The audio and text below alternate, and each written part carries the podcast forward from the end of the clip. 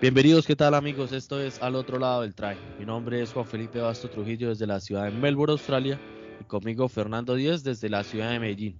El día de hoy tenemos un invitado de esos que nos gusta tener en este programa, que ha vivido el sueño que más de uno tiene en Colombia de, estar en la profesionalización, entrenar día a día, conocer gente de varios lugares del mundo y estar en todo este proceso de lo que llaman el alto rendimiento. El día de hoy nos acompañará Dani Esteban Giraldo Mesa.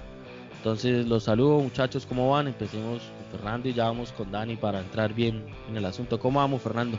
No, todo muy bien Juan, por acá hermano, todavía en, cuarentena, ya se está moviendo un poco más, pero bueno, eh, respetando, respetando mucho pues como las disposiciones que hay y también esperando que, mejore, que mejore mejoren las cosas para poder también así mejorar también la economía y, todo lo que se viene después de, mitad de año, que vos sabes que aquí en Colombia es un poco complicado, pero bueno, estamos contentos, estoy muy contento porque hoy tenemos un gran personaje del rugby colombiano, eh, un, colombiano que, que marcó y está marcando eh, parte de la historia de, de nuestro rugby y bueno, creo que hoy vamos a tener un programa muy bacano, muy relajado, muy tranquilo y vamos a conocer a alguien que nos va a aportar mucho, mucho desde su mirada ya desde, desde el lado de la profesionalización, Juan.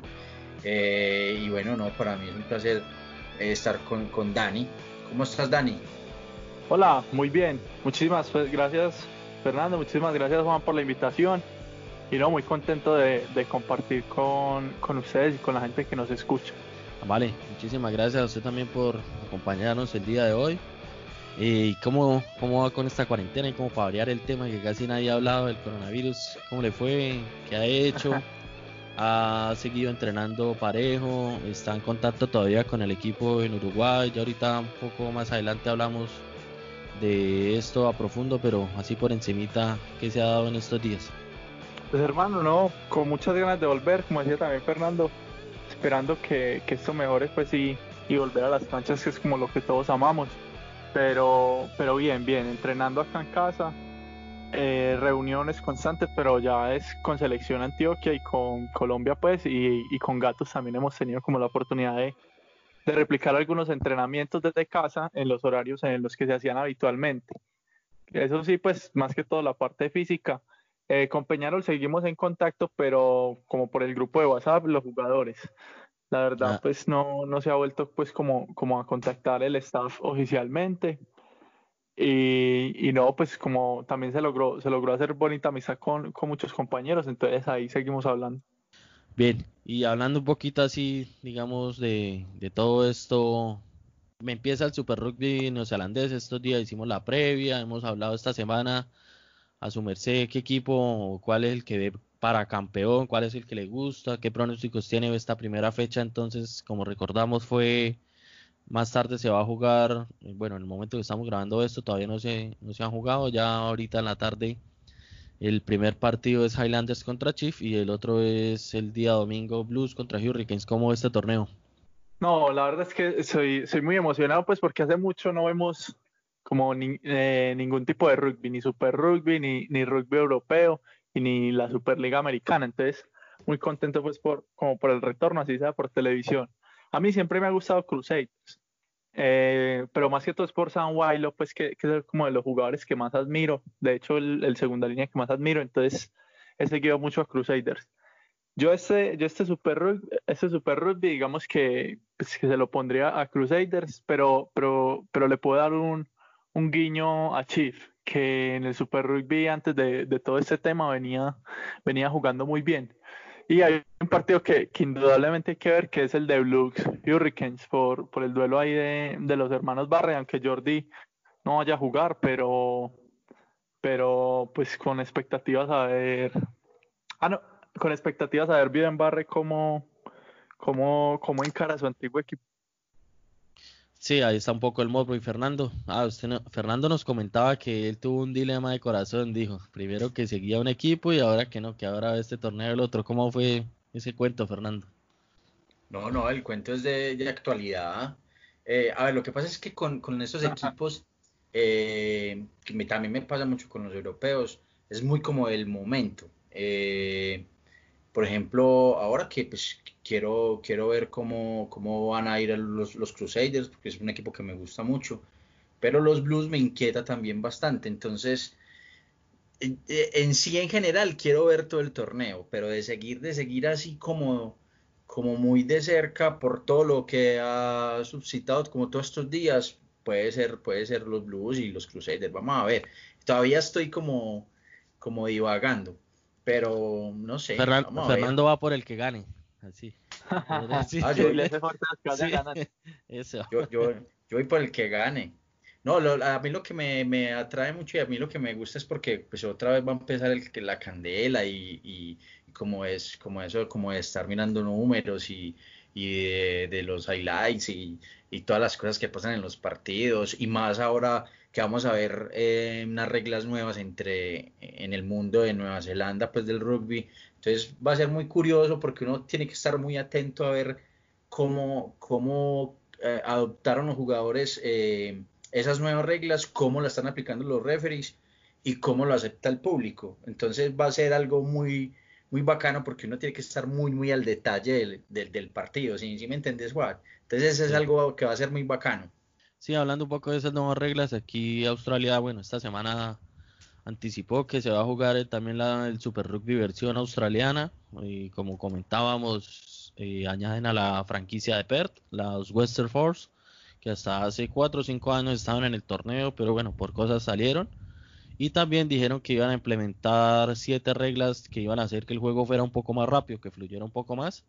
Entonces, eh, esta semana que salgan así bien las, las reglas, las detallamos y el, y el día que hagamos el programa de, de la previa al Super Rugby australiano, pues también las estaremos comentando. Y Dani, ¿cómo vio el regreso de Dan Carter? ¿Si le tiene fe o no le tiene fe? Pues nosotros anticipamos que Carter, la primera parte del torneo, eh, no lo va a jugar, porque se tiene que poner en condición física. Usted que ya estuvo en este proceso de alto rendimiento, ya sabe cómo es el día a día de un jugador profesional. ¿Cómo ve el regreso de Carter y para cuándo cree más o menos que, puede estar eh, retornando a las canchas y, jugando a este nivel? Pues bueno, yo la verdad creería que algún, algún que otro minuto le van a dar, pero la incorporación de un jugador como Dan Carter es algo en lo que, puede sumar mucho al grupo como tal, porque el tipo es doblemente campeón del mundo y pues todo, todo toda la experiencia la tiene. Entonces yo creo que es como, como un poco el empalme de, equipo, de un equipo joven con, con, tipos muy experimentados. Entonces, yo creo que, que aparte de lo que pueda sumar dentro de la cancha, va a estar más la expectativa de lo que pueda aportar afuera como, como un emblema que es de, de los All Blacks. Sí, eh, bueno, comparado un poco esto con la temporada pasada que también, bueno, no tenían a en Barrett, casi la diferencia del equipo era ese. No estaba en Barrett, pero sí tuvieron a Manonu, un Manonu que, volvía a Nueva Zelanda, que jugó de entrada, hizo pretemporada con el equipo y todo el mundo también, o sea, se vio esta expectativa que, está dando Dan Carter, obviamente, eh, pues no comparando el que juegan en, puestos diferentes, pero un mano que todavía tenía carrera por encima, que incluso se alcanzó a hablar un poco de que, pues él no lo decía abiertamente, pero yo creo que él guardaba eh, la esperanza de que lo llamaran a, jugar el mundial así fuera como el quinto sexto centro pero quería como estar ahí al fin no se le dio se fue para Estados Unidos pero todo el mundo también tuvo esa misma expectativa que con Carter que uy que vuelve Manonu que ahora sí los Blues mejor dicho van a romper por ese centro y ya se les o sea aunque no jugó mal Manonu ya se le vio en ciertas ocasiones que no estaba como a la velocidad de este super rugby eh, cuando estaba inspirado obviamente quebraba la línea, pero ya no como antes. Algo así yo creo que, puede estarse dando con, con Dan Carter. Sí va obviamente con sus patadas, eh, va a quebrar la línea cuando pueda, pero puede que, le dé un poco, que le pegue un poco difícil este retorno porque ya, ya es bastante tiempo que, que estuvo alejado de esta velocidad de juego y pero yo creo que ahí lo irán llevando, lo sabrán llevar con, con Barrett, que lo irá respaldando en cualquier momento. Está este otro muchacho, Tere Black, que va a ser el número 10 esta fecha. Y un poco de esto quería también recordarles con lo de Manonu que ocurrió el año pasado. Y bien, Fernando, ¿qué más queda por ahí? ¿Cómo son nuestras redes sociales para entrar de una con nuestro invitado que nos cuente su, su bonita historia con el rugby y todo lo que tenemos preparado para el día de hoy? Bueno, recordarles nuestras redes sociales. Recuerden que nos pueden encontrar en Instagram como rugby al otro lado del try. Así nos encuentran. Rugby al otro lado del try. En Facebook y en YouTube nos, van a encontrar como rugby al otro lado del try. Eh, y en todas las plataformas para podcast, Google Podcast, Apple Podcast, eh, Spotify, Anchor, ahí pueden encontrar todos nuestros episodios. Van a encontrar este episodio eh, con, con Dani y esperamos que los compartan, que puedan eh, transmitirlo a sus amigos, sus conocidos de otras ciudades, de otros países, ¿por qué no? Eh, y bueno, esas son nuestras, nuestras redes sociales, Juan, eh, para que nos compartan bien, bien bacano. Juan, ya, ya, salieron las, las nóminas de, los partidos. Ahí en nuestras redes sociales las pueden ver. Pueden ver ya las, las nóminas confirmadas de, de los Hurricanes Blues y de los Chief Highlanders. De hecho, como. Qué sorpresa. De hecho, no va a jugar. No, no va a jugar. El 10 va a ser eh, Otere Black y el 15 va a ser ¿Sí? Barre en, en, en, los Blues.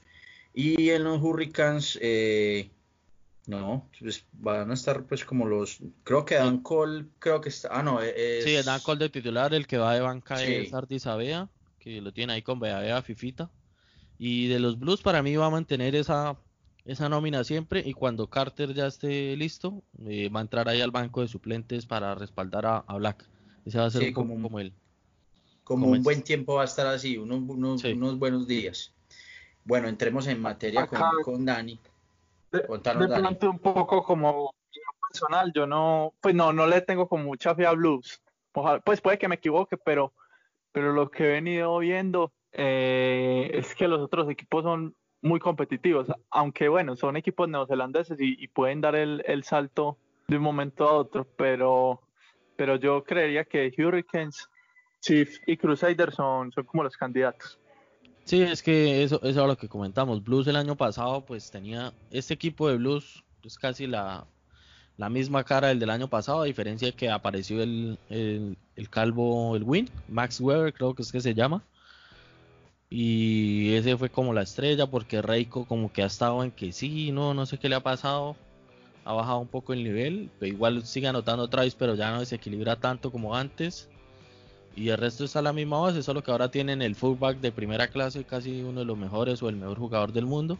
Y que van a tener en el banco de reservas una idea nueva que va a ser Dan Carter. De resto, pues los Blues. Y lo que me sorprende un poco es que tienen desde hace tiempo borrado a Akira Giovanni en lo que se iba jugando el Super Rugby normal. Eh, Akira jugó uno o dos partidos porque este 8 que lo está reemplazando le ha ido bien y, Akira ni en el banco está por ahí. Algo le habrá pasado, no sé qué, estará sucediendo con él, pero lo tienen un poco borrado ahí. Me pareció curioso. En los Chiefs eh, dejaron a Aaron Cruden en el banco, de pronto un buen relevo para un segundo tiempo que de pronto se esté complicando la cosa o, verán que con Highlanders ya lo empiezan un poco como a subestimar. Porque es que si Highlander viéndole la nómina no, no tiene así como para competirles, a no ser que esos desconocidos pues vengan a dar la sorpresa, pero no le veo... Puede pasar. Sí, así en la previa pues no le veo mucho comparado a lo que venían mostrando en, en el Super Rugby estándar, como lo llamamos con Fernando. Entonces por eso es que Highlanders como que no, no le tengo así mucha fe. Ahí hicimos un sondadito en nuestra página de Instagram de cómo, de quién es como la, previa de, estos primeros partidos y obviamente los Blues. Ahora todo el mundo piensa que los Blues ganan todo, entonces ahí va ganando por bastante margen y los Chiefs también van generando buena buena previa. Pero bueno, esto fue un poco como de todo, hablando de la actualidad del rugby colombiano. Y ya en nuestra siguiente parte venimos con la historia de Dani Giraldo. Entonces ya venimos en esto que es al otro lado del traje.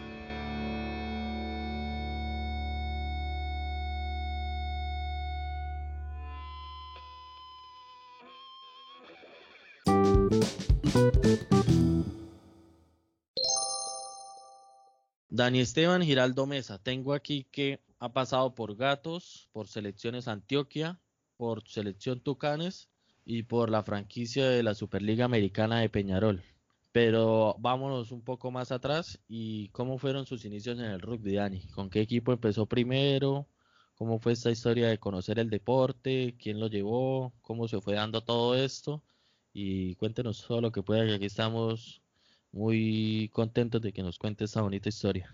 Bueno, eh, yo conocí el rugby como tal, la primera vez que lo vi fue en el Mundial de 2011. Seguía pues mucho los canales deportivos y ESPN y vi que le hacía mucha propaganda al rugby. Entonces vi el Mundial.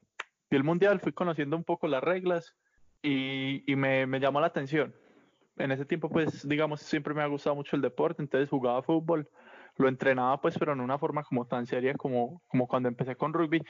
Y ya en el 2012 eh, en enero, de hecho, del 2012, un vecino, que yo creo que Fernando lo puede conocer, se llama Diego Casius, me vio, me vio pasar y, desde un balcón me gritó que si, que si quería jugar rugby. Yo como, ay, ve, bacano, vamos, vamos a probarlo a ver. De hecho, no, no tenía mucho conocimiento de que acá en Colombia había.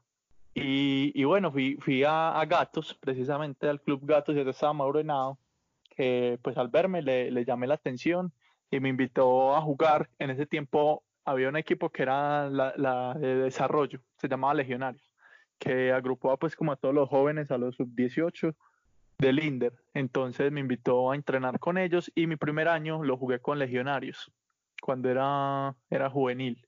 Ya luego pues ese fue a los siete meses pues hice todo el proceso también de selección y pude jugar con selección juvenil. Eh, mi primer suramericano fue en Valencia, Venezuela que perdimos contra Brasil la final, no, no recuerdo cuánto, pero creo que fue 28-7. Un partido que, que, todavía recuerdo mucho.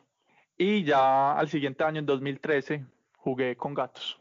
Empecé a jugar con gatos hasta, hasta el año pasado, pues que ya, que fue mi último partido contra, me parece que contra Minotauros, la final del, del Super 20. Dani, eh, vos siempre has estado, bueno, nos contabas que empezaste en Legionarios, eh, que anteriormente le contaba yo a Juan que era pues como el desarrollo deportivo, que eran estos chicos Juan que, que con ya pues con, empezaban desde muy, muy jóvenes y tuvieron un tiempo que jugaron en primera, segunda división acá en Antioquia y unos pelados muy, muy recios, unos pelados que ahora pues en muchos clubes están jugando ya en primera y mira que que lo que te contaba. De ahí, por ejemplo, salió, salió Dani eh, de, los Legionarios de Desarrollo Deportivo. Eh, de ahí pasaste entonces a, Gatos por elección, te, convocaron, te dijeron vení jugar acá y de una te pusieron de segunda línea o, has tenido algún otro tipo de posición, Dani, en, Gatos, que es tu club actual. No, no, yo, yo empecé en Gatos. Pues yo fui, Peo, era, bueno, yo le digo Peo a Diego de, de cariño, le decimos ahí en el club en Gatos y él me llevó fue a Gatos. O sea, la primera semana yo estuve en Gatos, pero Legionarios entrenaban la misma cancha. Y entonces Mauro era el entrenador de Legionarios y me dijo, no, pues mira, acá tenemos un proceso más, como más específico para vos, que es de desarrollo. Y Gatos pues ya estaba consolidado en la A, aunque yo podía jugar pues como en la B de Gatos, pero no, no iba a estar como la misma competencia porque Legionarios ese año estaba jugando la, la competición A. Entonces empecé a jugar con legionarios, pero ya después eh, comencé de nuevo en gatos. Digamos que, que retorné. Pero, pero como tal, la primera, el primer club que yo visité en Colombia fue Gatos. ¿Y cómo fue la reacción de, de la familia al tú llegar y decir en la casa, no, ahora estoy jugando rugby y como en ese tiempo, digamos, el caso que me pasó a mí no era muy conocido, mi mamá a veces decía el rugby ese o cosas así como fue la reacción de, de, la familia cuando llegué no voy a practicar esto que no sé qué porque digamos con la altura de Dani todo el mundo hubiera dicho no que el básquet que voleibol pero llegar a, a decir que un deporte nuevo que está ingresando a la ciudad que no es tan conocido y que no de una u otra lo apasionó tanto y quiso entrar a jugar cómo fue esta reacción de la familia bueno, no, justamente lo que vos decís, y más porque, porque los primeros entrenamientos que uno está como aprendiendo llega súper raspado a la casa y con un montón de moretones, a mi mamá no le gustó, en absoluto. Mi hermanita tampoco. Mi papá sí siempre, siempre me ha apoyado como en las elecciones que yo tomo, entonces él de una me, pues, como que, que me apoyó. Pero con el tiempo yo fui entendiendo y les fui explicando a ellos cómo era que se jugaba y ya a mi hermanita le dieron ganas de ir a ver Y en una de esas de, que fue a ver, le gustó Moiras, el equipo femenino de gatos, y empezó a entrenar también. Entonces fue, fue muy peculiar.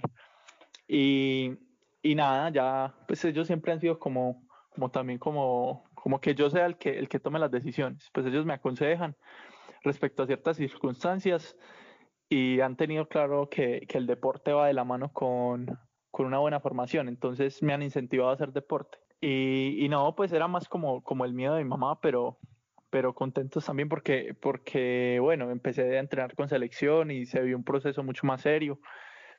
Y, y incluso a los seis meses, pues tuve la oportunidad de, de viajar a, a, Venezuela, entonces vieron que, que, se podía, pues que tenía proyección el deporte. Entonces, contentos. Dani, Dani ¿qué otro deporte ha practicado aparte de, del rugby? Básquet, volei, fútbol. Sí, jugaba o sea, fútbol. O sea, que era central, era un central, ok. Sí, justamente era el central. Pero, pero pues bueno, siendo sincero, no era, no era muy talentoso que digamos. Eh, y me gustaba más, era como, como lo llama la gente del barrio piratear, o sea, iba a entrenar al equipo que jugaba en Itagüí. No sé si conocen Ah, bueno, las águilas doradas, pues. Sí, sí ya ha pasado por, por Itagüí, Río Negro, Río Negro ese, el equipo por todo lado. Eso, pero en ese tiempo era 2012, jugaba, representaba Itagüí. Entonces yo jugaba como en el equipo, no la inferior, sino en un equipo que le surtía la inferior. Sí, como No sé cómo llamar eso. Una, sí, una base pa parecido en primera división lo que es como el Envigado, que le reparte jugadores a todo el equipo, a todos los equipos. Algo así. Pero sí. entonces yo no iba a jugar por lo, por lo, general a la liga, sino que me quedaba jugando en el barrio. Entonces eh, ahí era como, como pirateando, llamémoslo así. El básquet nunca me llamó la atención. Entonces no, la verdad es que no, no lo practiqué. El volei, el volei en el colegio, pero, pero tampoco me llamó de forma competitiva. Ya el rugby, pues digamos que, que tengo conocimiento sobre esos deportes, pero no, la verdad es que no, no soy bueno. Y no me, no me llama la atención practicarlo. Y bien, eh, bueno, en todo este proceso listo, nos comenta que pasa por legionarios, ya entra gatos. ¿En qué momento llega la primera selección a Antioquia? ¿Y cómo fue este momento? Bueno, eh, yo estaba entrenando con legionarios, que era la base pues de selección Antioquia y de selección Colombia juvenil. Y, y en ese, en ese, en ese tiempo había una, como una especie de convocatoria para los mismos legionarios. Entonces yo hice esa convocatoria porque yo estaba entrenando con ellos, pero digamos que era más como, como de palabra. Entonces hice esa convocatoria y ahí quedé en legionarios. Y, esa, y, y luego de, de, ese equipo de legionarios armaba la base de selección Antioquia, que era como en la, en la misma que se presentaba. Y en ese tiempo el regional se hacía antes que los suramericanos, se hacía más o menos en mayo, en junio. Entonces ahí fue como mi primera, mi primera selección Antioquia. Y ya mi primera selección Colombia fue en, en, agosto, finales de agosto, principios de septiembre de ese mismo año, de 2012. Juvenil, pues, era, éramos juveniles. ¿Cómo fue esa convocatoria, Dani? Eh, ¿La viste por, por eh, o sea, te llamaron o te dijeron ahí mismo en la cancha o tuviste que esperar a que lo publicaran en la página de, de la federación? ¿O, o cómo, cómo fue esa primera convocatoria? No, la primera fue la de la de Semana Santa, la concentración de Semana Santa, esa fue la primera convocatoria para Selección Colombia. Y pues no, esa fue boca a boca porque todos los días entrenábamos con Mauro. Entonces era como, muchachos, obviamente ustedes tienen que estar en la, en la concentración de Semana Santa.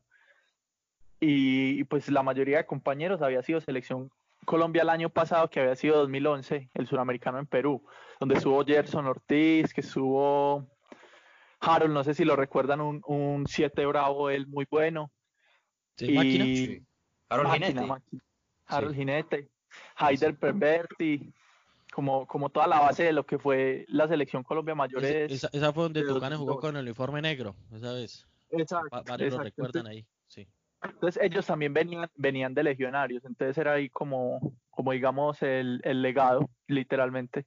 Sí, entonces, les, que sí, lo que lo que comentábamos la vez que, que hablábamos con, con Yeye, con Jason López, que él nos decía que, que esa, ese equipo de desarrollo, esa camada, eh, sí, esa camada fue base importante de, de Tucanes por varios años, va casi la mayoría de, de ese equipo llegaron a selección mayores, entonces ahí queda ese recuerdo y todo lo que llegaron a lograr. Ahí como entonces nos viene contando Dani, él se sumó en ese proceso y aún así todavía varios de, de, ese proceso continúan en, en Tucanes mayores. Entonces fue, fue buena esa apuesta que hicieron en su momento porque los resultados se vieron a, a largo plazo y es algo que puede, si, si se sigue llevando a cabo, puede llegar a, a seguir dando resultados a futuro y, y, por qué no, soñar con cosas muy grandes con Tucanes. Ese es un poco el, lo que conlleva todo esto.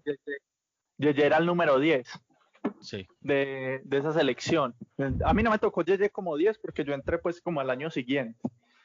Pero, pero me contaban que Yeye tenía una proyección gigante y pues bueno, nos, también nos ha, sumado mucho porque Yeye también formó parte de Gatos. Yo, yo pienso eso también, que se le debe apostar es a las bases, pero ahora no, no monopolizarlo como todo en un solo equipo, sino que, por ejemplo, Gatos, Fénix, Duendes, Marinilla, tengan una base consolidada de jugadores M18 y que entre ellos se pueda formar un torneo que no, no, no tiene que durar todo el año, no debe ser a la par pues como, como del torneo que, que, se está haciendo en la liga, pero sí se pueden, pueden seguir fomentando también esos torneos y yo creo que ahí el nivel va, va a mejorar considerablemente como ha venido siendo pues. Es que sí, eh, creo que se ha perdido un poco a nivel nacional esto de que antes, no sé si recuerdan muchachos, que había mucho torneo juvenil en Colombia fueran diferentes partes del país. Habían torneos M18, no sé si M20, pero torneo M18 había demasiado, había mucho torneo juvenil. Yo me acuerdo cuando alcancé a estar en esa categoría hace, uh, pero que no, que había torneo en Bucaramanga, que Bogotá, que Medellín tenía el torneo ese cincuentenario, ¿cómo era que se llamaba, Fernando? Sí, el, cincuentenario se llamaba. Ese era el, Eso, el torneo juvenil más importante a, a nivel nacional en todo lado había torneo juvenil y ya como que sí hay uno que otro, pero se perdió esa fuerza. Creo que debería retomarse un poco eso, apostarle más a, al talento juvenil, que ellos se vayan familiarizando con torneos y, y con ese ambiente de rugby desde más pequeños, sino que a los 18 años destacó y que ya lo mandan a mayores porque no, que tiene que foguearse y lo que a veces suele pasar es que pueden frustrar con una lesión o con un mal torneo, sí, se quema el muchacho, entonces si se le apuesta a hacer torneos M18, M20, donde ellos puedan, así destaquen mucho, pero ellos se van a sentir y van a sentir esa confianza que les da destacar en su categoría y llegar un poco más preparados a, a una categoría mayores donde si de pronto puede que les cueste, puede que no les cueste la adaptación, pero pueden yo creo dar mejores resultados a futuro. ¿Qué pensarían ustedes de esto? No, para mí sería perfecto. Igual eh, pienso lo mismo que vos, Juan. Eh, y, lo, y lo que dice también pues Dani, que los clubes eh, en todo Colombia que jueguen en la división o en la categoría principal en sus regiones, tienen, tengan que tener o, tengan sus, sus equipos M16, ¿por qué no? M18 y tengan una, una, una un, torneo o una competencia, eh, no tiene que ser sí muy larga, eh, pero una competencia donde, donde ellos puedan foguearse, donde puedan eh, sumar, sumar minutos y así ir construyendo un camino mejor para, para, cuando lleguen ya a mayores o a selecciones. Yo también pienso, pienso lo mismo, Juan, claro. ¿Y, por qué, y, por, por, por, qué no soñar con un Super 20 M18? Pensando en grande. Sería una buena opción. Claro, porque ahí son los procesos que van formando los clubes. Eh, yo creo que, que, no es que tampoco hayan dejado de haber esas competencias, sino que en los últimos años en el país han aumentado considerablemente el, número de competencias. Entonces quizás ya no son como tan, tan nombradas, sino que, que se le ha dado como paso a, a, nombrar las, las, principales competencias que hay en el país.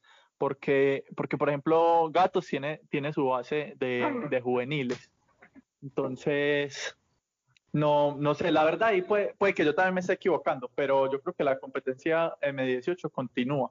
Ahí sería ya como, empezar a darles el envión a cada uno de los clubes que, que, empiecen como a formar sus bases de jugadores. Por ejemplo, yo, yo conozco el caso de Marinilla, que, que tiene, tiene un equipo M18 muy fuerte, igual que, que Renos también, ¿eh? o ¿cómo es que se llama? Zona Norte. Rugby Norte, creo. Rugby Norte. sí, es que, que tiene Sí, que, que, esas bases obviamente sí los equipos no la han perdido, pero digo yo es a nivel nacional respecto a, torneos M18. O sea, sí todos los equipos igual siguen teniendo en Bucaramanga pasa, Bogotá pasa, en la costa que días nos comentaban cuando hablamos con los del Magdalena que ya también tienen procesos de juveniles, pero falta como integrar todo eso ah, y, y porque casi una competencia, claro, una competencia nacional M18 fuerte que es lo, que, lo que les comentaba que por qué no soñar en, en un MB, en un M18 un Super 20 M18 que entre ellos tengan ahí también ese esa ganas de competir a nivel nacional y destacar a nivel nacional que, podría ser una buena apuesta. Sí, total. yo creo que viene, yo creo que viene ese tipo de competencias. De igual forma el Super 20 el año pasado fue mucho más más organizado que lo que venía haciendo y pues siempre está como en constante crecimiento. Sí, y el nivel que, que, que viene dando a, a nivel a nivel nacional que ya van mejorando muchas franquicias, ya toman los equipos este torneo como algo más serio, en algunos casos casi le dan más relevancia que al mismo Interligas porque los partidos de ida y vuelta con, con ese Super 20 se vive un poco lo que es casi la, la experiencia de estar recibiendo equipos de otro lado, viajar, los tercer tiempo. Tiene esa mística que, que gustan en todo lado esto del Super 20. Falta sí, un poco más de, digamos, lo podría hacer un poco más atractivo la empresa privada donde se consigan mejores patrocinios, pero este es el puntapié inicial que, que puede dar muy buenos resultados a futuro y, se le puede creer bastante a este Super 20.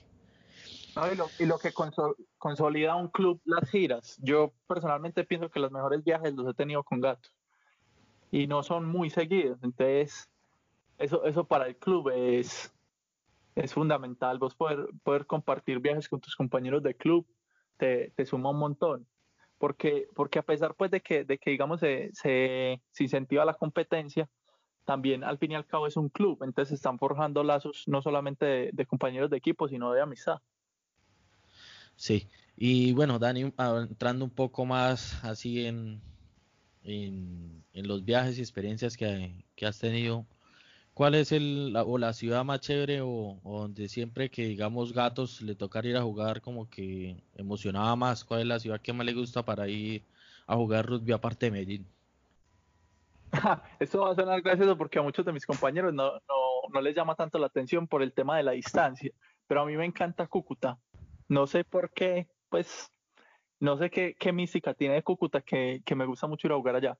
¿Será el calor? Uy, no, a mí, también es que me gusta mucho. No, el calor no me, no me gusta. Es que, pues no sé, por eso es extraño. Eh, no me gusta pasar tantas horas en el, en el bus, pero, pero no sé, no sé por qué es como la, la ciudad a la que me gusta hacer gira.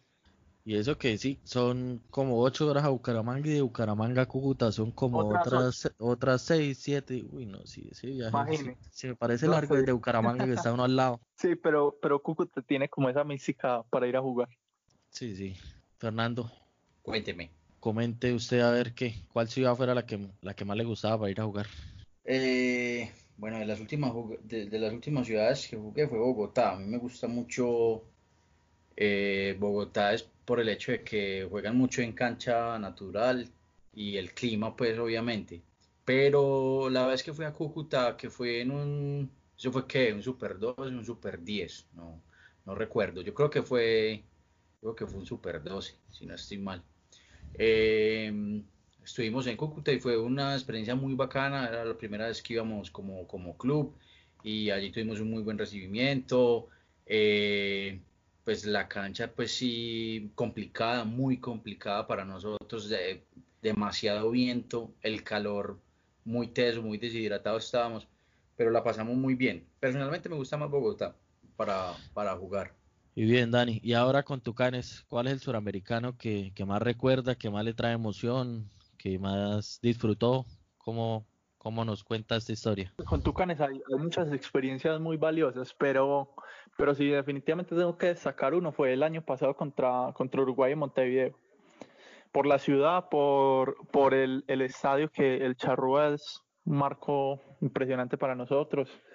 Es un, un estadio de primer nivel y, el partido, el partido que, hicimos contra Uruguay fue, fue muy bueno, fue cerrando una gran competencia, porque veníamos de, ganarle a Paraguay y fuimos a, Montevideo y dimos, dimos un gran, como un gran espectáculo. Entonces, eso fue como uno de los, de los mejores viajes. Y ya anécdotas hay, hay muchas. Por ejemplo, también me gusta mucho Perú. Me, me gustó cuando estuvimos en, en 2015 en San Antonio del Táchira, jugando con, con Tucanes contra Venezuela. Fue, fue un, muy gran viaje. Pero para destacar el de, el de Montevideo. Bien. Y cuando estuvieron allí, cuando estuvieron allí en Montevideo, eh, ¿cómo fue el recibimiento? Le, pues la gente que les decía o, cuáles eran los cuáles eran como las expectativas de los uruguayos frente a los colombianos acá, hay una buena historia es que a Gerson precisamente pues como en ese tiempo nos, nos, tocó de compañeros a nosotros dos en la habitación. Entonces de venida al aeropuerto eh, nos tocó con con unas señoras unas señoras pues de edad detrás de nosotros en la silla del avión nos preguntaron que qué íbamos a hacer a Montevideo, les dijimos que, que, íbamos a jugar rugby. Entonces nos dijeron, ah, ¿y contra quién van a jugar? Nosotros les dijimos, ah, vamos a jugar contra Uruguay. Y entonces ellas nos dijeron, como, ah, ustedes van a jugar contra los teros. Y nosotros sí. Es que, ah, pero los teros son muy buenos. Entonces Gerson, que, que, es como un poco loco, empezó como, como a sentirse ofendido. Entonces, no, nosotros también somos muy buenos, que yo no sé qué cuando la señora dice que no, no saben el baile que les van a pegar los teros. Entonces eso, eso nos pareció muy curioso porque era una señora de edad que sabía de rugby y por eso nos estaba como canchereando, pues nos estaba, nos estaba incitando, entonces era, era como muy, muy gracioso. Y en el hotel, ya llega, pues salimos Gerson y yo al desayuno y un señor tenía alrededor de 65, 60 y 70 años, nos pregunta que qué jugamos, les decimos que rugby y el señor era, era relativamente bajo, pues, cuando, ay, que ustedes están grandes jugando rugby, que yo juego, yo juego de nueve. Y entonces me, me señaló a mí y me dijo, es que, ay, a vos te hubiera metido un tackle que te hubiera roto las costillas. Y yo como, ¿qué? Ese señor ¿qué está hablando. Ahí con un cabezazo, yo creo. sí, entonces era muy curioso porque, porque digamos que es una cultura diferente y la mayoría de gente conoce el rugby. Entonces, eh, fue, una anécdota muy graciosa y eso yo creo que, le puso un poquito de picante al partido y nos hizo sentir como con muchas más ganas de salir a, molernos. Sí, claro, yo creo que al ser un país tan pequeño y con la cosa de que estaban con el Mundial de Japón y todo eso, entonces lo sienten también muy, muy suyo el, el ambiente de lo que maneja los teros. Entonces es como una cosa entre el amateurismo y ellos como que están entre lo amateur y lo profesional porque todavía tienen clubes y casi toda su base es de nivel amateur, pero ya han tenido experiencia profesional algunos jugadores, han tenido mundiales encima y es como la experiencia que, van llevando allá en Uruguay. Y ahora vámonos un poco, Dani, al... Es, es un país muy, competitivo, entonces todo el mundo siempre quiere ganar y yo creo que eso, eso le, da, le da un buen sabor a la cosa. Exacto. Eh, le comentaba que ahora vámonos un poco a lo que fue el suramericano apartado. ¿Cómo fue esta experiencia de, jugar en, esta ciudad? ¿Cómo fue la previa, este viaje? ¿Qué se le complicó? ¿Qué fue lo que más le gustó? Un poco más de, este suramericano. Sí. Eso fue 2014 y estuvimos 27 días en Confandi, ah no, Confandi es en Cali, en el Zungo, creo que se llamaba el Zungo, que era como como un club campestre que hay en apartado. Entonces estuvimos concentrando 15 días antes del torneo para jugarlo durante 12. Eso fue, pues, para mí fue una eternidad porque fue casi un mes conviviendo solamente con, con, los compañeros de selección. Teníamos todas las comodidades porque se había hecho un contrato con el éxito y pues ellos eran los que nos llevaban la alimentación. Yo creo que en ese tiempo no estaba como tan tan reforzada la parte de nutrición y la mayoría que subimos allá subimos 3 kilos en un mes. Y eso no está tan bien porque era, no, era, no era pues como, como la antes de la competencia, pero fue, fue una gran experiencia. Eh, digamos que por ese tiempo, esos 27 días, nosotros también estábamos como, como jugadores profesionales porque todo el día era rugby, entonces en la mañana se entrenaba, al mediodía después del almuerzo se, se veía video, y pues luego en la tarde se, se volvía a entrenar. Y ya en la noche o jugábamos play en las cabañas o, o escuchábamos música o íbamos a, a, una piscina que había, que había cerca. Entonces fue, fue una gran experiencia. ¿Y quién, ¿Y quién era el más cansón en, en todos esos 27 días el que la pasaba molestando a todo el mundo ahí? Cuéntenos cómo fue esa. eh, No, sabes que era raro porque digamos que estábamos por cabañas, entonces cada uno tenía como, como entre comillas su propia casa. En la, en la habitación de en la cabaña de nosotros estábamos, yo estaba con Jonka, con no, creo que era Pablo Lazo y no me acuerdo la otra persona, éramos, éramos cuatro. Pero había una cabaña que siempre era como muy polémica y era donde estaba Gerson. Gerson, el tío, Manotas y, y Chateau, no sé si ustedes se acuerdan de Chateau, un centro que... sí, el, francés, eso, sí, el que iba a jugar. Sí. Entonces, Gerson, Gerson le, teníamos, le, tiene mucho miedo a los insectos y precisamente estábamos en, base del tapón del Darien, en apartado donde hay una biodiversidad tremenda. Todos los días se le metían insectos a la pieza de Gerson. Mejor dicho, casi acaba con esa cabaña porque, porque le tenía miedo a los grillos, creo. Entonces fue, fue realmente muy gracioso. Y bien grande. Sí. bien grande, bien grande y bien miedoso. Ese Gerson es un, es un caramelo, como decimos aquí. Sí, Gerson, es, es, un, excelente candidato para la entrevista. Sí, toca invitarlo a que nos cuente todas esas anécdotas.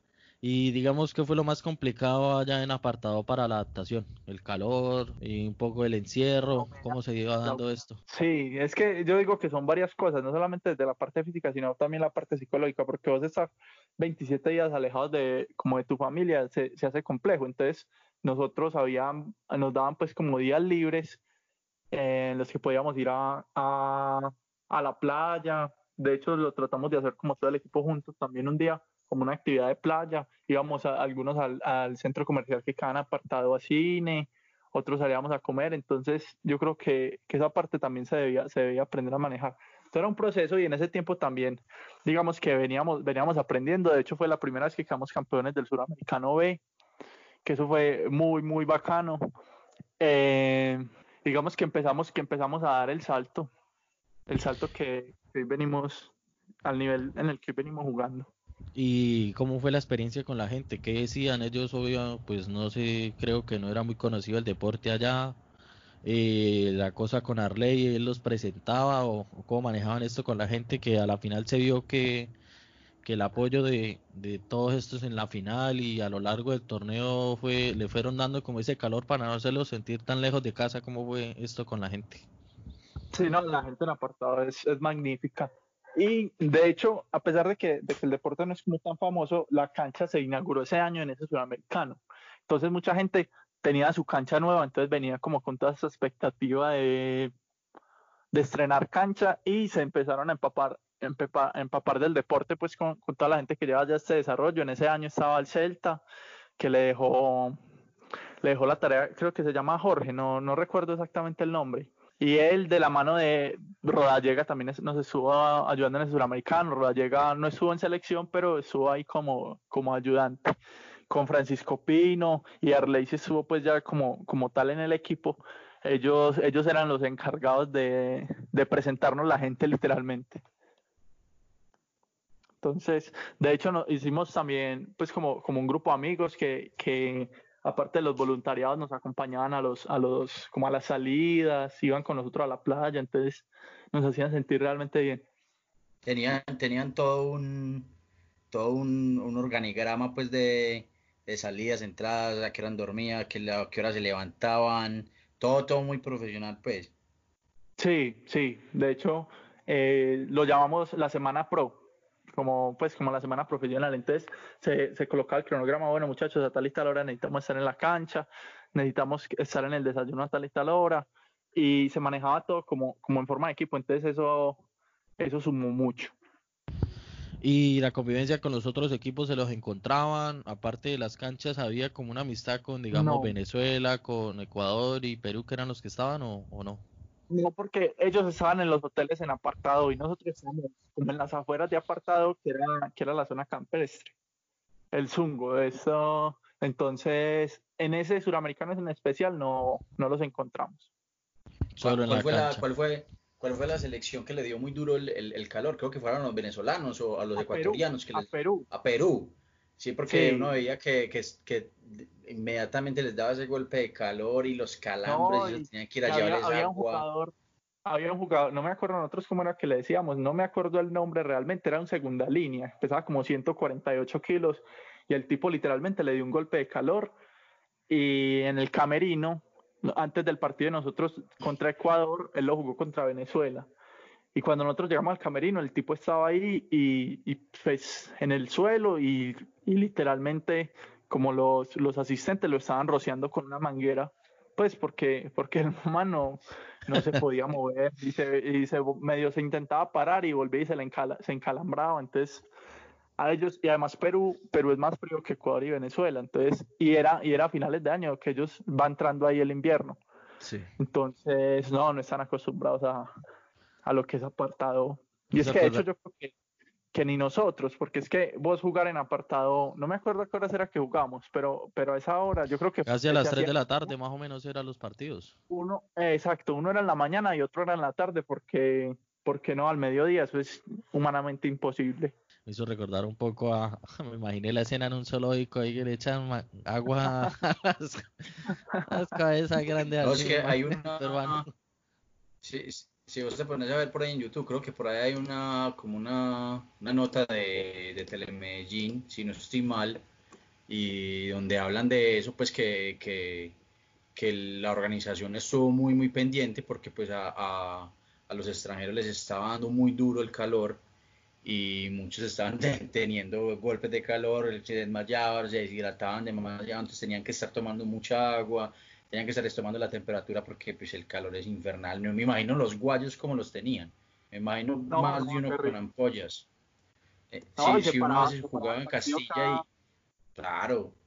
Cada 20 minutos para poder hidratar, porque si no, no, eso eso es casi antideportivo es como es como el año pasado que nosotros estuvieron organizando la cancha en Castilla y estuvimos jugando al mediodía en la Marte 2. Yo todo el fin de semana, cuando jugaba, al mediodía, todo el fin de semana quedaba con, con dolor de cabeza, quedaba como mareado, es que realmente es muy difícil. Yo la verdad es que no, pues a mí me da duro, a mí me da duro jugar al mediodía en la cancha sintética. Hmm, imagina nosotros que en una vez creo que nos tocó en una fecha del torneo allá en Bucaramanga ir a jugar a Barranca a mediodía en una sintética. Ah. Yo creo que más o menos es parecido a, lo que se vio en apartado.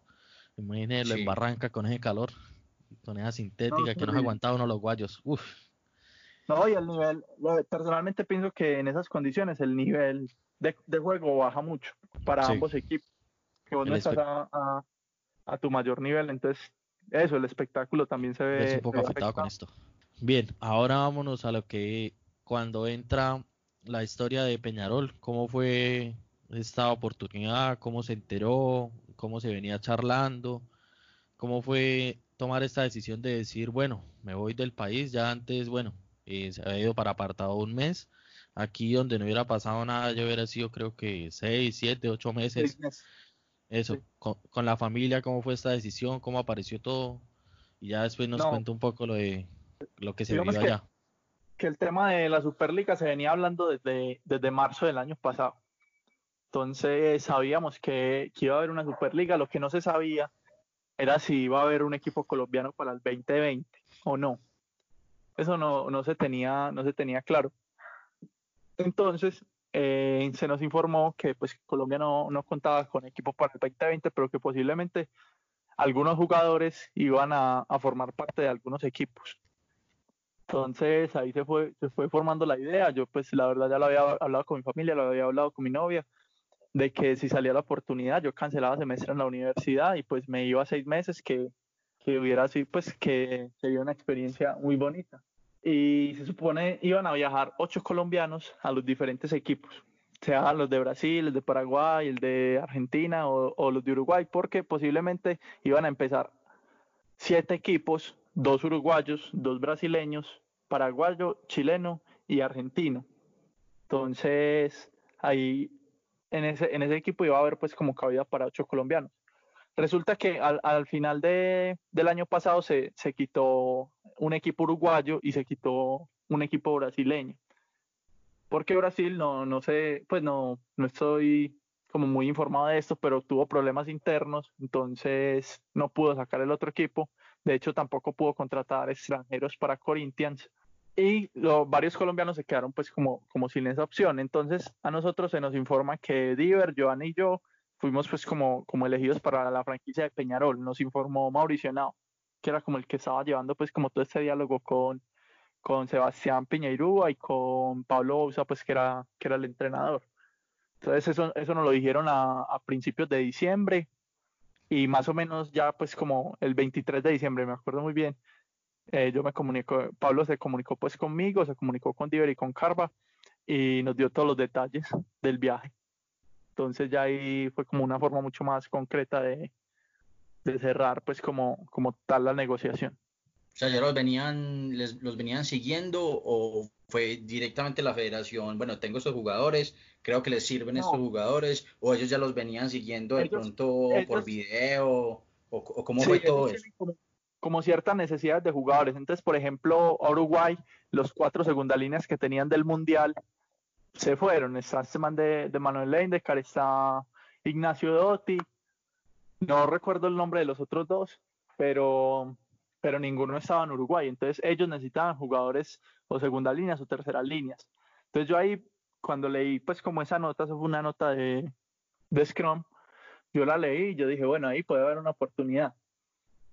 Entonces, por ejemplo, Paraguay no se iba a reforzar con jugadores colombianos porque, pues digamos, ellos lo, lo que hubieran hecho era, era tomar sus jugadores.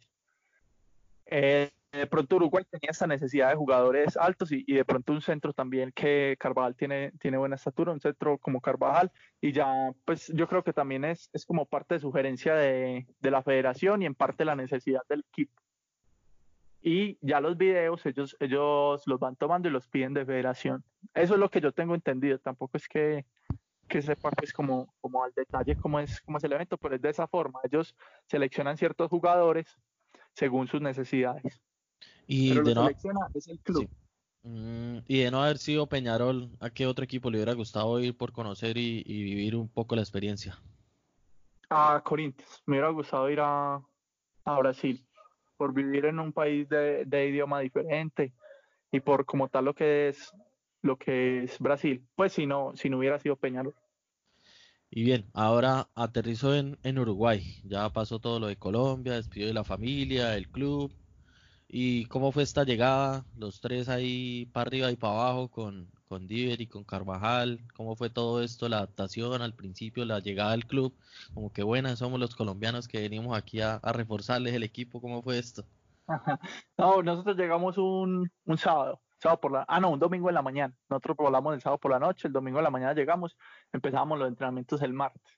Llegamos pues al mismo hotel que nos habíamos hospedado cuando con Tucanes, entonces fue como fue como un ambiente, digamos, un poquito familiar porque ya conocíamos el hotel y pues nosotros nos habíamos hecho amigos de, de las personas del hotel, entonces ellos como que nos recordaban. Y nos recibió Ricky, que, que es como el gerente general de, de la URU, que, que, es una gran persona, que nos invitó un asado el domingo, un asado en la casa de él, el tipo, los uruguayos son realmente muy amables y, y la hospitalidad que tienen es, es tremenda, entonces el tipo nos cocinó, nos invitó un asado, y, nos iba pues como contando de, la forma muy peculiar pues porque él mantiene una, una forma de hablar muy, muy característica y, y, pues nos iba contando de una forma graciosa lo que eran las cosas, entonces nos decía que nos preparáramos porque se venía una pretemporada horrible, que nos contó un poco sobre lo que era el rugby uruguayo, sobre como las expectativas que se tenían con Peñarol. Y ya el martes, el lunes descansamos, pues estuvimos en el hotel y ya el martes llegamos a, a Peñarol, pues como tal, al Charrúa para empezar los entrenamientos. Y yo la verdad, tengo que ser sincero con esto y pensé que los uruguayos no iban a ser tan amables como, como lo fueron. Llegamos a, los vestuarios, todos venían y nos saludaban, muchachos, ¿cómo están? ¿Qué tal el viaje? Qué bacano que estén con nosotros.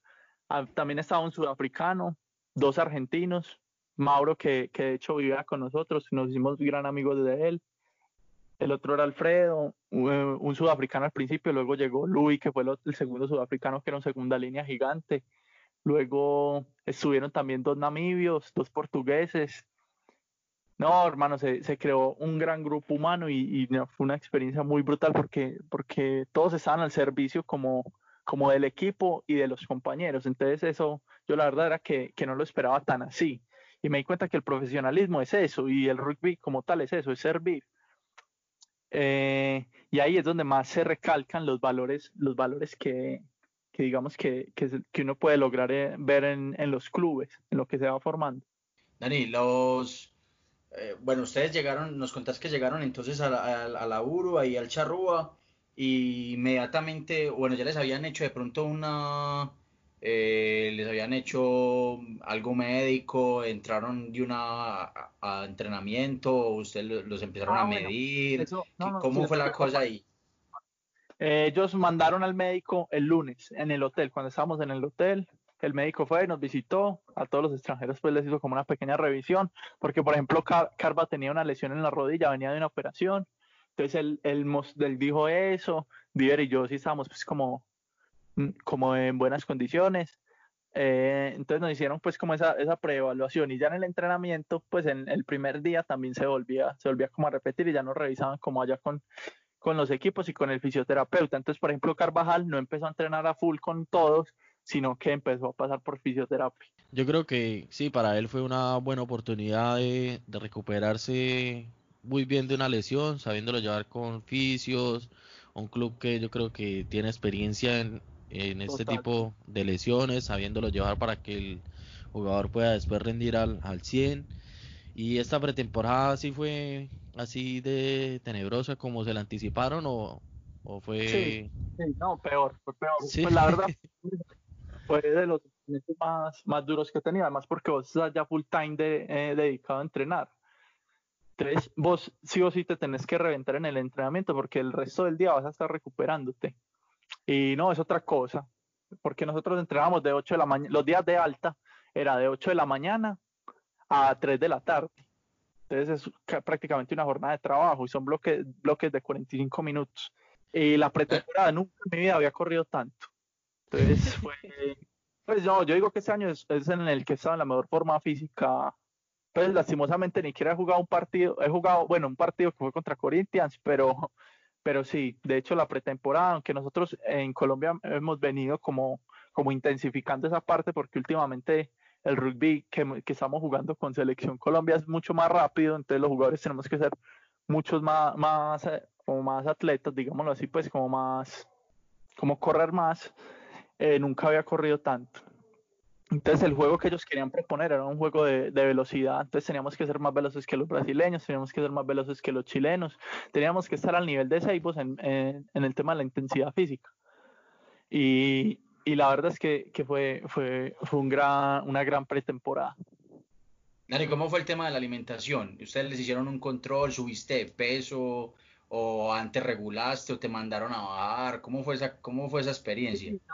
Y eso fue, eso es también otra de las cosas de gran aprendizaje que he tenido durante, durante este año y fue que nosotros tenemos que dar un, un, un clip de que somos jugadores profesionales de rugby 24/7.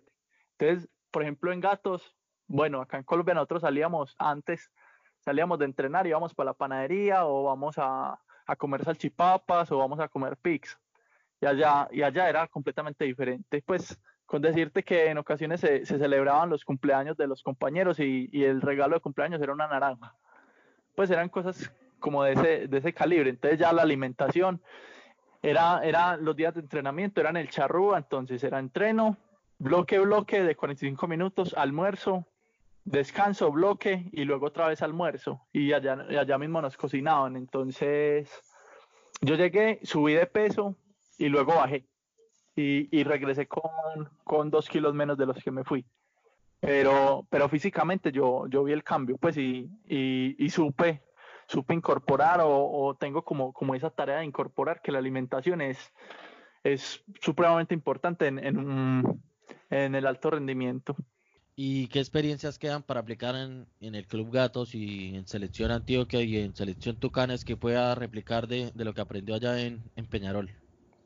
De hecho, bueno, acá como complementando un poquito lo que dije ahorita, de hecho nosotros con, con Tucanes venimos haciendo un trabajo con la nutricionista, una nutricionista de, Sudamérica que, que, nos, está, nos está enseñando cómo alimentarnos y yo creo que nosotros cambiamos la alimentación y podemos dar otros saltos. ¿Qué experiencias? Primero, la intensidad de los entrenamientos si algo aprendí es que vos no te puede dar lo mismo empezar en el equipo o no empezar. Vos te tenés que matar para ser, el titular. Entonces, eso sí o sí lo tenemos que replicar acá. Y eso lo aprendí porque es que allá yo tenía competencia, o sea, éramos cinco segundas líneas que tenemos que matarnos para estar en el equipo. Y pues digamos que, que por hoy nosotros en Colombia no, no tenemos como, como esa cantidad o esa base de jugadores. Y además era pues como un club profesional.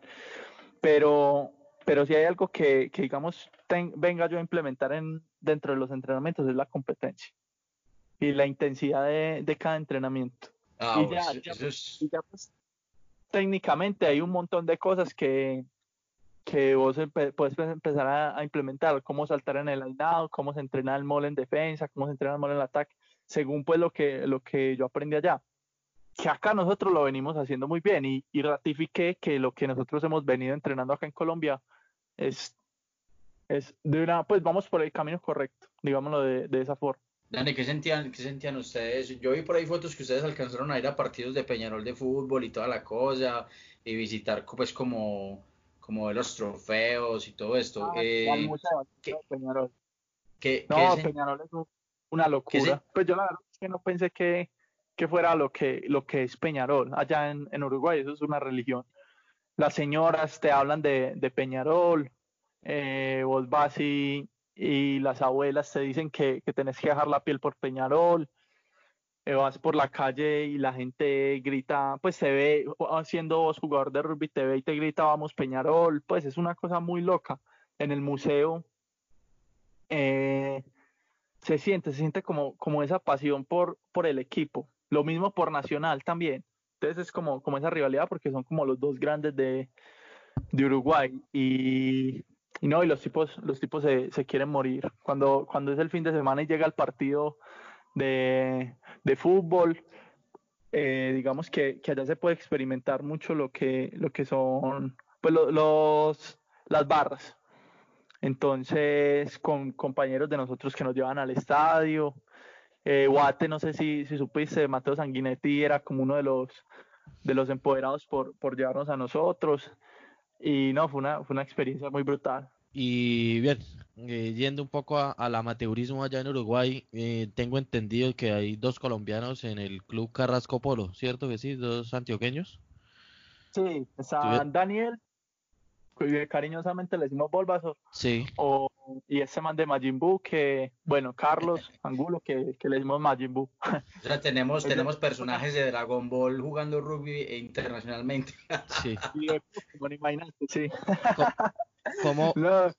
ellos, ellos están allá en Carrasco. Sí, ¿cómo vieron el, el nivel de, de, este torneo? ¿Cómo lo pueden comparar al, al nivel de la primera de Medellín? O... A mí me parece alto, la verdad es que, que, tiene una base de jugadores enorme. A pesar de que Uruguay es un país pequeño, pues la mayoría de gente también juega rugby. Entonces, lo que te voy a decir es que, que All Christian, que fue el último campeón, tenía 106 jugadores en primera para jugar el fin de semana. O sea, se quedaban más de 70 jugadores sin jugar, jugadores de primer nivel. Entonces, es, la competencia es altísima. Carrasco Polo tenía 60 jugadores en la primera. Eh, el otro grande que es All Boys tenía, tenía alrededor de 60, 70 jugadores. Entonces, el nivel, yo no alcancé a ver el torneo porque no había empezado, estaban apenas en amistosos. Pero, pero logré ver a Olvasor jugar, logré ver a, a Maggi jugar y, y están en un nivel alto. Realmente hoy por hoy ellos vienen a competir un puesto en Selección Colombia.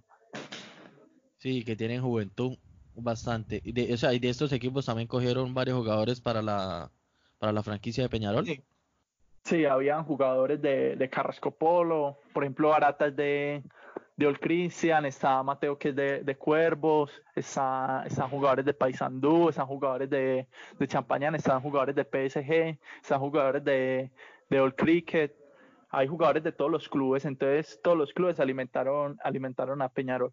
Ah, vale. Bueno, ahí aquí los dejamos con, con esta parte de, de, Dani Giraldo y ya venimos con el cierre del programa para seguir conociendo un poco más de la vida de este segunda línea colombiano.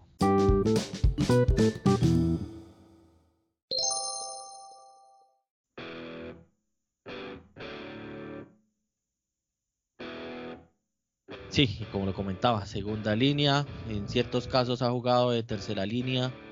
¿Y qué más historia nos puede contar por ahí de lo que vivió por allá en, en Uruguay? ¿Y en qué quedó? ¿En qué quedó lo de la Superliga? ¿Qué conocimiento tiene? ¿Cómo ve el futuro para el rugby colombiano con la franquicia si se llega a dar en el 2021 o 2022? ¿Qué expectativas hay de este torneo? Pues yo la verdad es que a diferencia de lo que puede pensar mucha gente o lo que lo que digamos especula es que yo creo que después de, de este del COVID se va, se va a potenciar, se va a potenciar la Superliga. No sé si Colombia saque un equipo para el próximo año. Yo la verdad es que creería más que sí, que no, pues lo veo más cerca que lejos. Yo creo que Colombia tiene en este momento todo para, para competir en la Superliga. Y fuera de eso, yo diría que, que con el tema Jaguares, que, que no sé si ahorita lo mencionamos, muchos jugadores de Jaguares van a, van a quedar sin, sin competencia. Entonces pueden empezar a reforzar Seibus, Argentina incluso puede sacar otra franquicia y ya serían ocho equipos en, como en la Superliga que, que pues digamos como lo visualizo yo, eso lo, lo, haría mucho más competitivo.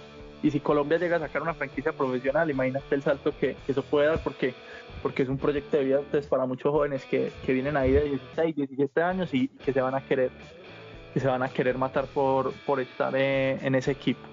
¿Cómo sería un poco la, la diferencia del prototipo? Porque tuvo la experiencia de ver la. Pues, imagine, a usted le pareció gigante el sudafricano, ahora imagínese al porque el prototipo colombiano de por sí no es muy grande, no es muy alto. ¿Cómo sería y cómo, cómo Colombia puede compensar, digamos, un poco toda esta, esta parte del prototipo, de los cuerpos? Ellos están un poco más adaptados. ¿Cómo podría Colombia compensar todo eso para, para rendir lo mejor posible en esta Superliga cuando entre? No, y sabes que, que no, que Colombia, en lo, pues como hay como diferencia de lo que piensa todo el mundo, de Sudamérica, al igual que Brasil, son los que mejor prototipo tienen. Pensaría yo, pues, porque, bueno, vos te pones a ver, digamos, eh, sectores especializados como por ejemplo apartado, por ejemplo, eh, Buenaventura, La Costa, La Guajira, y tienen tipos enormes, enormes. La cosa es empezar a, crear las bases. Y pero, pero esa, eso era justo lo que iba a decir antes de que, de que preguntaras esto, que el, biotipo y la genética de nosotros es, es privilegiada para el rugby. Eh, de hecho, los uruguayos, los uruguayos no tienen tan buena genética en general el país como nosotros, pues porque, porque la mayoría son, son digámoslo, pequeños. Eh, vos te pones a ver hoy por hoy la selección Colombia de fútbol y, y, sus jugadores uno por uno son más altos que, que los jugadores uruguayos. Incluso hoy la selección de rugby colombiana eh, tiene jugadores enormes. Entonces, ahí por la parte del prototipo, yo digo que viene más desde las bases. Uruguay ha trabajado mejor en su estructura pues en los últimos años. Aparte, para nadie es un secreto que, que nos lleva ventaja, ventaja en tiempo en el tema de rugby, ventaja en estructura, pero, pero es cuestión de, trabajar las bases y nosotros venimos trabajando bien. Yo estaba, yo estaba Dani, por ahí, en es, eh, es que en estos días no, eso fue ayer, creo que hoy en la mañana creo que lo repetí, una entrevista que le estaban haciendo a Sebastián Mejía con respecto, bueno, a varios aspectos de su vida y tocaron el tema de la franquicia colombiana eh, para el 2021-2022 y él decía más o menos que, que, había mucha posibilidad, que el jugador colombiano estaba para grandes cosas y que, y que estaba para un nivel mucho mejor, que eso lo creemos todos, pero que muy posiblemente esa franquicia pueda estar mezclada entre colombianos con el mejor nivel y, y algunos extranjeros. ¿Ustedes sabes algo de eso? Porque yo quedé como con la inquietud, como de, de extranjeros, pues eh, e, es algo nuevo que, que pues, a mi parecer, que quisiéramos todos criollos, pero en algún momento se nos va a filtrar alguno. Puede ser, no vamos a hacer siempre el, el, el, el 100%, pues colombianos. colombianos no, a, a, mí me gustaría esa idea, uno que otro extranjero que le pueda aportar no, experiencia y conocimiento puede servir. Sabes que a mí también me gustaría, porque es que ponerlo de esa forma, Fernando, imagínate que, que yo falte, pues lo voy a hacer con ejemplo personal porque no quiero pues como, comprometer nada, pero que yo falte a entrenar tres semanas, cuatro semanas, y vuelva a las cuatro semanas, yo seguiría, digamos, teniendo la posibilidad de, ser titular volviéndome un mes sin jugar. Pero mientras que si vos metes un jugador extranjero en un puesto, ya sea segunda línea, ya sea hooker, ya sea centro, vos no te puedes dar el lujo de, de dejar de faltar un, mes. A entrenar o dejar de faltar tres semanas, porque ahí ya vas a tener competencia. Entonces, entonces yo creo que eso es lo que nos falta a nosotros, porque nosotros no tenemos la base tan amplia como la tienen, por ejemplo, Uruguay, que si, que si un jugador de ellos se pierde el proceso un mes o dos meses, está fuera para las competencias del año. Pero digamos acá en Colombia un jugador que ha, que ha venido siendo selección Colombia se pierde un par, un par de meses y puede volver y está ahí para competir. Pero es precisamente por eso, mientras que si vos tenés extranjeros que, que refuercen, refuercen, ciertos, ciertos puestos y fuera de eso le pongan presión a los jugadores que, que han venido consolidados en esos puestos acá en el país, eso va a aumentar mucho la competencia. Claro, por ejemplo, a mí me gustaría mucho, digamos, un pilar, así de esos bien mañosos que, que pueda ir a enseñarles a, desde la experiencia a los pilares colombianos, un 10 que pueda también aportar bastante, que pueda dar un relevo en ciertas ocasiones. En puestos claves sería muy bueno reforzar. Un fullback de más de, de más de un 85, que nos gane las pelotas arriba. Eso, y, que pueda enseñar cositas, eso. Sí, yo creo que, que indiscutiblemente debemos tener extranjeros en el equipo. Al menos, al menos mientras, mientras nosotros vamos formando esa base de jugadores que, que vengan y, y, suplan los que, los que están hoy en día, pero, pero en los primeros años de la franquicia van a haber extranjeros. Exactamente. Y bien, muchísimas gracias Dani. Otra vez le reiteramos todo nuestro aprecio, nuestra gratitud por acompañarnos el día de hoy en este capítulo. Esperamos que la hubiera pasado muy bien, que hubiera disfrutado este momento, esta charla de rugby colombiano, de las bases de cómo empezó su merced en el rugby, del viaje a Uruguay, la experiencia con Tucanes, selecciones Antioquia, y pues muchísimas gracias y qué mensaje le quiere dejar a, toda nuestra audiencia y al rugby colombiano que cada semana nos está escuchando y pendiente de las historias del rugby colombiano. No, un placer. Muchas gracias a ustedes también por, como por la invitación y qué bacano este programa. Qué bacano que, que, que se vaya haciendo programas sobre, sobre el rugby, sobre opinión, sobre, sobre lo que se viene el fin de semana. Eh, yo creo, una vez vi por ahí una publicación, no sé si fue de ahí que salió la idea o de ahí que Fernando le empezó a trabajar, que, pusieron que, ¿y qué tal sería un programa de radio de rugby colombiano? Que, la puso Mauro Henao y creo que Fernando comentó, pero, es genial porque, eso nos permite aterrizar como todo lo que, se ha venido, haciendo, se ha venido desarrollando y los felicito porque muy bacano y un fiel seguidor de ustedes eh, me encantan este tipo de entrevistas, me gustaría pues ahí como, como modo de, de sugerencia también que, que, invitaran por ejemplo a Gerson, a, a Diego, a Jonka, que, son personajes como muy, muy carismáticos en el tema del rugby y que, que, puede, que pueden sumar mucho. Mensaje a la gente es que, pronto volveremos, pronto volveremos a, las canchas, a hacer, hacer lo que nos gustan. Y, y nada, se vienen, se vienen cosas muy grandes yo digo, yo soy fiel creyente de que, de que la franquicia va, va, a salir, no solamente pues como por, por lo que se ha venido haciendo, sino también por lo que, lo que se proyecta. Y, y bueno, esperando, esperando, esperando con ansias el retorno de, del rugby. ¿Les han comentado algo de, de, los planes que tiene el gobierno para los jugadores de alto rendimiento en ciertos deportes que puedan volver más rápido a las canchas?